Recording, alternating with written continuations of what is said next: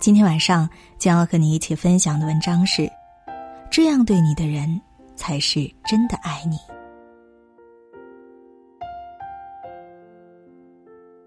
在网上看到一个故事，女孩嫁给了心爱的男孩，结婚后却懊悔不已。当初男孩信誓旦旦的承诺，婚后一定会努力给她更好的生活。结果生了孩子之后，带娃的是他。要赚钱养家的还是他。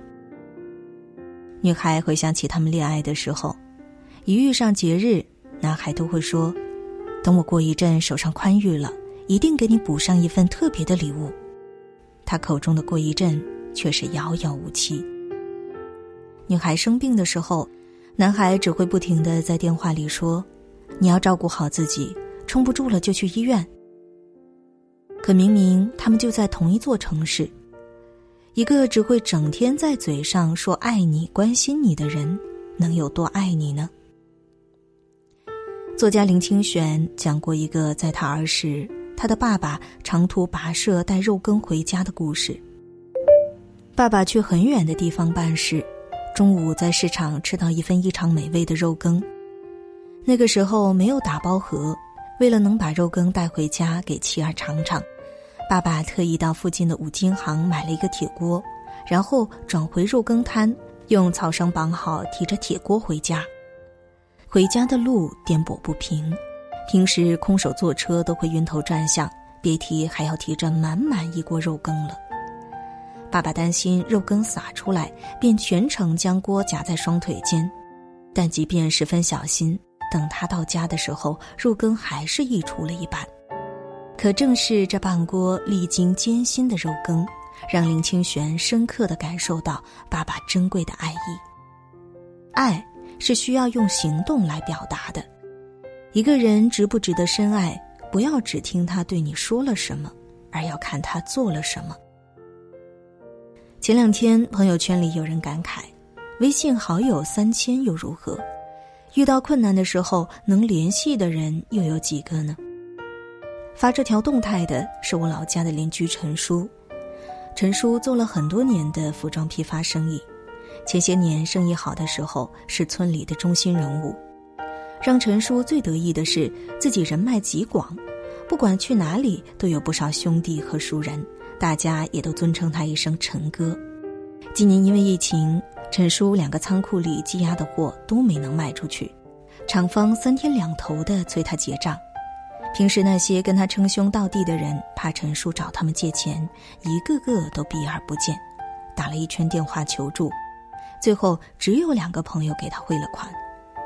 那两个人是早期和他一起创过业的人，尽管后来很少联系，但当初那份一起打拼的情谊一直都在。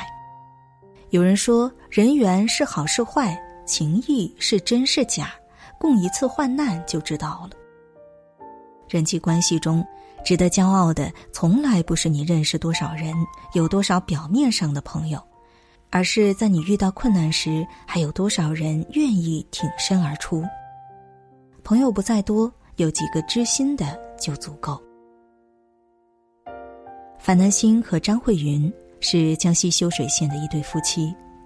二零零五年，张慧云被诊断为渐冻症，那时大女儿只有五岁。小女儿只有一岁，忙工作、跑医院、照顾妻女，生活的重担全压在了樊南星的身上。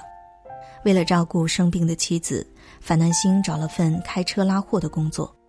白天他出车时就让妻子坐在副驾驶，晚上他要帮妻子按摩做锻炼。十几年间，无论是开车拉货还是下地干活，樊南星都会把妻子带在身边。没有一天分开过。樊南星不会说过分好听的话，他只知道，既然结为夫妻了，不管怎么样，一定要负责下去。他答应过妻子，要脱贫，要一起过上好日子。二零一九年十二月，他终于如愿，依靠自己的辛勤劳动买了辆新车，可以带着妻子一起出去玩。守护渐冻妻子十五年。樊南星没有怨言，脸上总是挂着笑容。